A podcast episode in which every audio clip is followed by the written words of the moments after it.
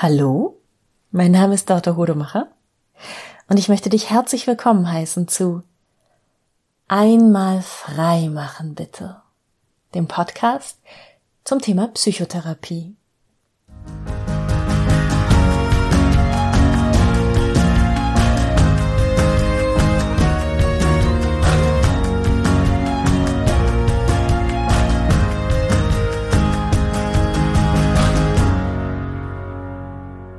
Vorgestern hatte ich eine Sitzung mit einer Klientin, in der es sehr, sehr viel um das Thema Einsamkeit ging. Ähm, Einsamkeit dadurch ausgelöst, dass man ja keine wirklich engen Freunde hat oder zu wenig Bezugspersonen, wirklich, wirklich enge Freunde, denen man vertrauen kann. Und das habe ich relativ häufig bei meinen KlientInnen, dass es um die Frage irgendwann geht, wie lerne ich eigentlich im Erwachsenenalter noch, noch neue Freunde kennen?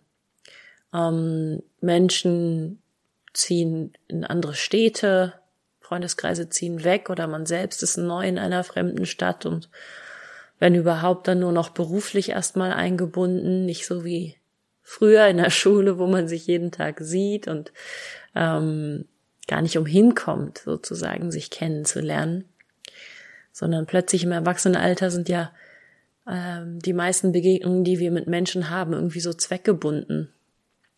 Oder man hat weniger Freunde, weil man sich anders entwickelt hat, anders weiterentwickelt hat als die Freunde, die man hat. Also für viele Menschen ist es ja einfach so, dass der Punkt, an dem manche Kinder bekommen und andere keine Kinder bekommen, dass da zumindest für ein paar Jahre die, die Lebensrealitäten, die Alltagsgeschichten, das, was einen bewegt, sehr, sehr weit auseinandergehen. Und die Freundeskreise sich dann nochmal neu sortieren. Oder auch natürlich, man merkt, dass die Freunde, die man hatte, die man sozusagen von, von Haus aus mitbekommen hat in der Jugend, so ähm, sich anders entwickelt haben, sich, äh, beziehungsweise man sich selber weiterentwickelt hat und diese Freunde einem nicht mehr gut tun. Ähm, in der Pubertät ist es ganz, ganz wichtig, sich abzugrenzen gegen andere. Ähm, das heißt, so lästern, sticheln ist etwas, was in einer gewissen ähm, Altersphase, nämlich der Pubertät, wichtig und normal ist, auch wenn es nicht schön ist. Und die meisten von uns entwickeln sich irgendwann weiter und wollen das loslassen. Weil wir auch merken, dass es uns nicht gut tut. Ne? Immer wenn ich über jemand anders lästere, dann führe ich mir damit vor Augen, dass Lästern real ist und dass auch über mich gelästert werden kann. Und das macht unsicher und äh, misstrauisch und ist eigentlich ganz, ganz unangenehm. Es ist so ein, ja, etwas, womit wir uns selbst schaden, aber eben erst auf den zweiten Blick. Und deshalb wachsen viele von uns da raus und möchten das eines Tages nicht mehr. Aber wenn du jetzt einen Freundeskreis hast, in dem das, ich sag mal, du die erste bist, die sich daraus entwickelt, dann kann sich das sehr, sehr einsam fühlen, mit diesen Leuten noch Kontakt zu haben. Und Corona ist ja auch so etwas, was in ganz, ganz vielen zwischenmenschlichen Beziehungen dazu geführt hat, dass man plötzlich erschrocken ist, wie weit man eigentlich voneinander entfernt ist. Ne? Also diese Ansichten über Verschwörungstheorien, die Ansichten über Ängste, die Ansichten über 2G, 3G, wer darf wen ausgrenzen, ist es solidarisch, sich impfen zu lassen oder ist es solidarisch, äh, sich nicht impfen zu lassen? So ganz, ganz merkwürdige Kluften, die oft sehr, sehr emotional belastet sind, die sich zwischen Menschen aufgetan haben und nochmal ganz, ganz neue Gräben ziehen ähm, und die Menschen nochmal in wirklich neue Gruppen einteilen. Und ja, deshalb ist es, glaube ich, gerade so, so ein extrem starkes Phänomen, nicht nur aufgrund des Lockdowns, wo es natürlich auch extrem offensichtlich war, dass man sich einsam fühlen kann. Für manche Menschen und manche Freundeskreise war das aber auch gerade eine Phase, wo man sich nochmal extrem nahe gekommen ist, wo sich Routinen etabliert haben von, komm, wir gehen zweimal die Woche zusammen frühst äh, spazieren, genau, frühstücken und spazieren. Ähm, äh, ja, tatsächlich habe ich mit einer Freundin oft Kaffee trinkend äh, am Telefon Spaziergänge gemacht, äh, frühmorgens. Und ähm, oder Freunde, die man plötzlich in Zoom-Calls wieder getroffen hat, obwohl man ne, man hat kam plötzlich auf die Idee, Mensch, wir sehen uns immer so selten, weil wir so weit auseinander wohnen. Jetzt mache ich ständig Zoom-Calls mit meinen KollegInnen. Lass uns doch mal einen Zoom-Call machen. Und plötzlich hat man dann vielleicht zu alten Freunden wieder mehr Kontakt gehabt im Lockdown. Also du siehst, Einsamkeit ist etwas, das ganz wenig damit zu tun hat, mm, wie viel Kontakt wir zu Menschen haben und ganz viel damit, wie viel guten Kontakt wir zu Menschen haben, wie viel Nähe da entsteht. Und in dieser Sitzung mit der Klientin kamen wir dann an den Punkt, wo sie sagte, na ja, immer wenn ich neue Menschen kennenlerne, dann gibt es irgendwann diesen Moment von, ich muss das jetzt erzählen über mich. Diese eine Sache die so wichtig ist, die ein wichtiger Teil von mir ist, die sich aber ganz unangenehm anfühlt, jemand anderem zu offenbaren.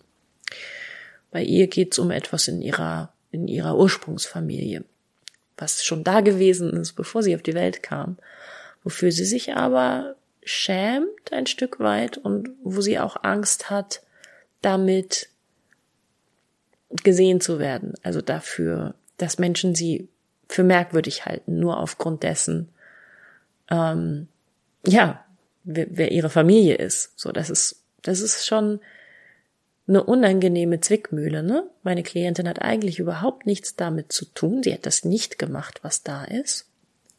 Aber ähm, es hat sie beeinflusst. Es ist ein Teil ihrer Geschichte geworden und es hat auch einen Teil ihrer Persönlichkeit geformt. Und deshalb kann sie natürlich nicht sagen, es hat nichts mit mir zu tun, also erzähle ich das mal eben so locker flockig nebenbei, so wie andere Leute erzählen, oh, weiß ich nicht, mein Vater fährt das und das Auto, sondern es geht schon viel, viel tiefer. Und diesen Punkt, also warum glaubt sie, dass das ein Punkt ist, also etwas ist, das sie an einem gewissen Punkt jemandem erzählen muss, weil es natürlich sonst eine Art Geheimnis ist. Und ab einer gewissen Nähe zu einem Menschen, einer wirklich guten Freundschaft oder einer Beziehung, wissen wir alle, ein Geheimnis ist irgendwie nicht so richtig in Ordnung. Dieser Mensch macht sich ein Bild von mir und da fehlt ein ganz, ganz großer, wichtiger Baustein, ein Puzzleteil, von dem nur ich weiß und der andere Mensch nicht. Irgendwann fängt es an, sich unehrlich anzufühlen und irgendwann wirkt es sich auf diese beginnende Freundschaft oder Beziehung eben auch aus, dass man eben selber weiß, der andere denkt, wir haben eine totale Offenheit miteinander, ich weiß, aber es ist so nicht. So.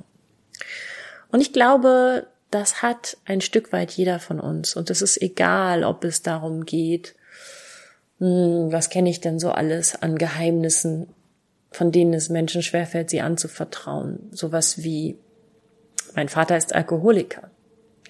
Ähm, mein Bruder war mal meine Schwester. Also ich habe ein Transgender-Geschwister. Oder sowas wie meine Eltern leben von Hartz IV. Oder vielleicht auch sowas, ja, ähm, im fortgeschrittenen Alter sind es dann natürlich auch gerne mal persönliche ähm, Fehler, Verfehlungen, sowas wie ich habe hohe Schulden oder ich bin schon mal bankrott gewesen.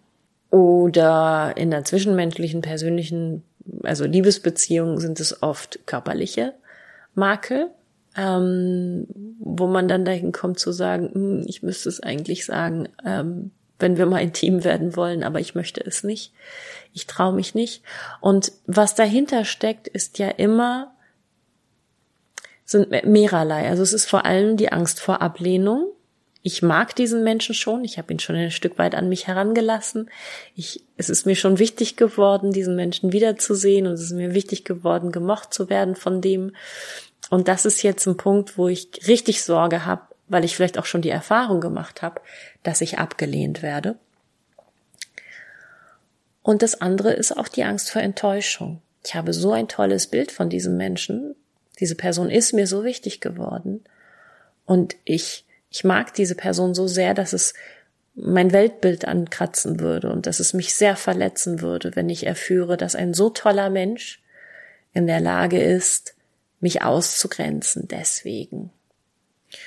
Richtig, richtig arg wird das Ganze bei KlientInnen, die eine Mobbing-Erfahrung haben. Ne? Mobbing ist etwas, was in einem bestimmten sozialen Kontext, ähm, also schlechten Arbeitssituationen ähm, oder in, ja, auch in einem bestimmten Alter, also Beginn der äh, Sekundarstufe ist es häufig, ähm, so 11, 12, 13 höre ich häufig, sehr, sehr plötzlich über Menschen hineinbricht. Also da sieht es so aus, mh, für denjenigen, der gemobbt wird, dass eine soziale Gruppe sich plötzlich ein Opfer sucht, relativ grundlos genau dieses Opfer auswählt und alle sich darauf einschießen, dass der nicht mehr dazugehört und dass was an dem nicht stimmt. Und dann mh, mm, ist es für viele in dieser Gruppe gar nicht so, also meistens sind es ein, zwei Leute, die als erstes sagen, mm, das finde ich verachtenswert an dir und noch einen relativ konkreten Anlass haben. Zum Beispiel Klassiker wäre ein sehr, sehr gutes Schulzeugnis, mm, dass jemand, äh, der eigentlich Teil einer Gruppe war, plötzlich bessere Noten hat als alle anderen, vielleicht auch die Empfehlung bekommt von, von den Lehrern, ähm, die Schulform zu wechseln. Mm, und dann die Gruppe sich entscheidet, den auszuschließen. Und dass viele in der Gruppe dann eben sagen, ja, hm, ach, weiß ich auch nicht, eigentlich habe ich gar nicht so eine klare Meinung gehabt, aber so ein unterschwelliges Gefühl da ist von, oh Gott, lieber bin ich gegen den, als dass die Gruppe gegen mich ist. Und daran merkst du, Mobbing ist relativ zufällig, relativ mh, hm, wahllos. Und das Schlimme ist, dass Mobbingopfer dann oft so ein, so ein, also so ein generelles Gefühl behalten von etwas stimmt mit mir nicht. Ich werde nicht akzeptiert werden. Ich möchte auch lieber hier auf der sicheren Seite bleiben, wo ich weiß, wer mein Feind ist, nämlich alle, als dass ich mich traue, mich irgendwem zu öffnen. Das ist eine ganz, ganz große Tragik äh, an Mobbing, dass es Mobbing-Opfern hinterher viel, viel schwerer fällt. Und es ist ein sehr schwerer Entlernungs, also Prozess ist wieder zu verlernen, ähm, dass alle sich gegen mich wenden können. Für, für Mobbing-Opfer ist also im Grunde genommen jede Selbstoffenbarung ähm, nicht nur unangenehme Geheimnisse, sondern oft auch das Positive, das Schöne. Ich habe hier ein besonderes Talent oder es gibt etwas, was mir wichtig ist, was ich sehr gern mag. Schon etwas, was ihnen, ihnen dieses Gefühl erzeugt von, oh, Hilfe, jetzt komme ich an diese Schwelle in dieser beginnenden Freundschaft, in dieser Beziehung, wo ich, wo es gefährlich wird. Ja, und das fand ich, das fand ich sehr bewegend in dieser Sitzung mit dieser Klientin, ähm, mal wieder zu denken, mein Gott, wir haben das alle. Wir haben alle etwas, wovon wir glauben, das ist sehr, sehr schwer für andere anzunehmen, hier trennt sich die Spreu vom Weizen. Selbst diejenigen von uns, die viele enge Freundschaften haben und die das Glück haben, dass sie ihre Freunde aus der Schulzeit äh, immer noch um sich haben und die vielleicht auch das Glück haben, in sehr jungen Jahren die Liebe ihres Lebens kennenzulernen und lange, lange mit der glücklich zusammen zu sein. Vielleicht tatsächlich, bis dass der Tod einen scheidet. Ähm, trotzdem haben wir, wenn uns neue Menschen begegnen, ähm, sowas im Kopf von, der wird das an mir ablehnen, die wird das nicht mögen. Und ich glaube, gerade wenn wir ein gut funktionierendes soziales Netzwerk haben, ist das Gefährliche daran, dass wir uns dieser Punkte gar nicht mehr bewusst werden. Wenn wir uns ständig auf neue Leute oder wiederholt auf neue Leute einlassen müssen, dann werden wir uns ja dieser Punkte noch bewusst sondern dass wir ganz unterschwellig mit diesem vermeintlichen Wissen rumlaufen. Mit diesem, naja, schau mal, jemand, der das und das wählt, der wird das und das an mir ablehnen. Schau mal, jemand, der in so einer Art von Wohnung lebt oder in so einer Art von Lebensgemeinschaft, der wird natürlich mich ausgrenzen und auf mich herabschauen, weil ich anders bin. Ja, das ist, glaube ich, eine der, der schlimmsten Hürden zwischen Menschen, die vorweggenommene Ablehnung, die eingebildete, sich eingebildete Zurückweisung durch jemanden, den wir einfach noch gar nicht gut genug kennen, um einschätzen zu können, ob er oder sie uns wirklich zurückweisen wird. Und ich habe jetzt ein paar Tage drüber nachgedacht, was ich jemandem anbieten kann, der mit dieser Angst durch die Gegend läuft. Weil es wäre natürlich naiv zu sagen, mach dich innerlich vor allen Menschen nackig und trag dein dunkelstes, vermeintlich dunkelstes Geheimnis äh, offen vor dir her, lass es dir auf ein Shirt drucken, ich bin Kind eines Alkoholikers oder so, ne? Das funktioniert ja nicht, sondern ähm, ich habe gesucht nach einer Möglichkeit, sich in einem geschützten Raum zu öffnen. Das ist natürlich, kann eine Therapie sein. So, ich habe die Hoffnung, dass es für meine KlientInnen schon wertvoll und wichtig und heilsam ist. Und es ist auch erwiesen, dass es so ist, dass sie sich vor einer neutralen Person wie mir, einer therapeutisch arbeitenden Person, offenbaren und sehen können in meinen Augen, und sehen und hören können in meiner Stimme und in meiner ganzen Erscheinung wahrnehmen können. Also ich lehne sie ganz sicherlich nicht ab dafür. Und das ist ein großer, großer Teil meines Jobs. Ähm, aber es gibt heutzutage noch mehr Möglichkeiten. Also gut gab es früher auch schon. Es gibt die Selbsthilfegruppen, wo man sich eben gerade trifft mit Menschen, mit denen einen erstmal nur das dunkle Geheimnis verbindet. Ganz offensichtlich bei Selbsthilfegruppen für Alkoholiker und andere ähm, Menschen mit Abhängigkeiten, aber auch für Selbsthilfegruppen für Angehörige von Suchterkrankten, ähm, Selbsthilfegruppen für, ach, es gibt für so, so viele Themen Selbsthilfegruppen. Und dann gibt's natürlich heutzutage das Internet und ähm, bei allem, was schwierig und gefährlich ist an sozialen Netzen, finde ich das eine der besten Seiten des Internets. Gruppen zu finden von Menschen, die genau dieses eine Thema haben. Ähm, es gibt zum Beispiel ganz tolle Gruppen auf Facebook für Angehörige von Kindern mit Essstörungen, also für Eltern von Kindern mit Essstörungen. Es gibt Gruppen für so ziemlich jedes psychische Krankheitsbild. Ähm, und wenn die gut, wenn die gut verwaltet sind, wenn es da gute Moderatoren gibt und äh, nur dann wird eine Gruppe langfristig überleben, dann herrscht da ein wunderbarer Umgangston, wo alle vorsichtig und wohlwollend miteinander sind. Und dann sind das Möglichkeiten, um sich relativ anonym, also mit Menschen, die ganz woanders leben in Deutschland, über dieses, diese, dieses vermeintliche dunkle Geheimnis, was man hat, auszutauschen und gegenseitig sich diese Erlebnisse zu erzählen von Ausgrenzung, aber eben auch neue Erfahrungen zu machen und zu sagen, oh, das, du verstehst mich, du kennst das, ich bin gar nicht allein damit. Und so eben in dieser geschützten virtuellen Welt erstmal einzuüben, das auszuhalten, dass andere Leute das nicht ablehnen an einem und diese, die, damit auch diese innere Erwartungshaltung von Ablehnung runter zu senken, abzusenken und zu merken, nee, nee, nee. Also es gibt im Internet und es gibt am anderen Ende von Deutschland Menschen, denen es ähnlich geht. Ah, vielleicht gibt's auch in meinem näheren Umfeld Leute, denen es ähnlich geht. Um, Instagram ist auch sowas. Da gibt's ja zu vielen Themen, Problemen, Schwächen, Fehlern, Macken, die man haben kann. Mm, wenn wir jetzt mal von den ganz harten Problemen weggehen, sondern eher so diesen kleinen Unzulänglichkeiten, die im eigenen Kopf immer viel, viel größer werden. Ähm, Hashtags zum Beispiel und Memes und auch lustigen Content und ähm, TikTok-Videos, wo jemand sich selbst offenbart und zum Thema mal ein Gesicht gibt und wo man dann denkt, Mensch, aber das ist so eine coole Sau und die hat das gleiche Problem wie ich.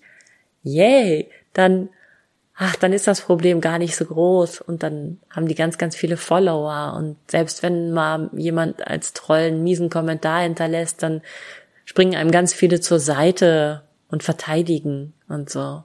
Und das finde ich wirklich, wirklich schön an sozialen Medien. Wenn man sie gezielt dafür einsetzt und sagt, ich gucke jetzt nach allem, was mir gut tut und alles, was mir nicht gut tut, das blockiere ich rigoros. Ja, das ist sowas, was ich, was ich empfehlen kann, um die eigenen Unsicherheiten und äh, die eigenen, ja, vermeintlichen dunklen Geheimnisse, die Schattenseiten, das, was man nicht gern jemandem zeigen möchte, so zu relativieren, zu hinterfragen, mal in einem anderen Licht zu betrachten und zu sagen, okay, ich traue mich ein Stück weit raus damit, aber erstmal nur online. Und dann gucke ich mal, hm, oft genug ergibt es sich ja dann in solchen Online-Gruppen auch, dass man plötzlich doch merkt, uh, wir wohnen in der gleichen Stadt, na komm, wir treffen uns mal auf einen Kaffee oder wir trinken erstmal nur einen Zoom-Kaffee zusammen. Und dann darf das nach und nach, diese Angst vor Ablehnung durch andere, durch, durch neue Erfahrungen ersetzt werden. Und dann darf diese Hürde in kleinen Schrittchen abgetragen werden. Und je mehr man bereit ist, das ist meine Erfahrung, sich frühzeitig zu offenbaren,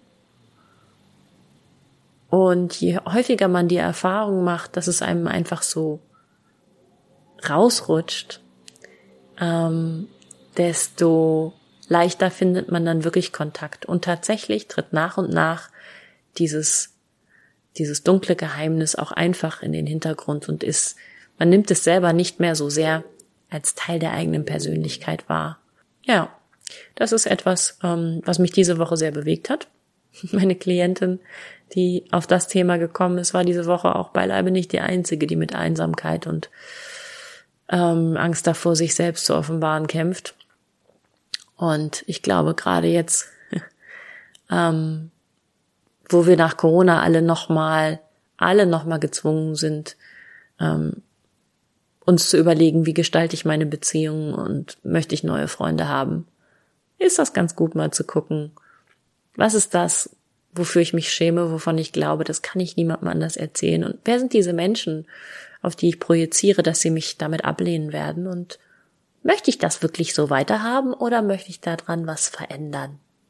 Ja, und wenn dir das noch nicht reicht, was ich jetzt hier angeboten habe an, an, an Möglichkeiten, diese Veränderung zu bewerkstelligen oder du jetzt das erste Mal merkst, oh, mh, hm, tatsächlich bin ich einsamer als ich dachte. Und es wäre möglich, dass ich das selber mache mit dieser Einsamkeit, genauso, indem ich Geheimnisse habe vor anderen Menschen und anderen Menschen nicht zutraue, mich so mit all meinen Seiten zu akzeptieren, dann wäre es vielleicht an der Zeit, als Klientin, als Klient zu kommen, zu mir oder zu jemand ähnlichem, der meinen Beruf macht. Schreib mir gerne eine E-Mail an die info at einmalfreimachenbitte.de und ansonsten hab's schön, lass es dir gut gehen. Ciao.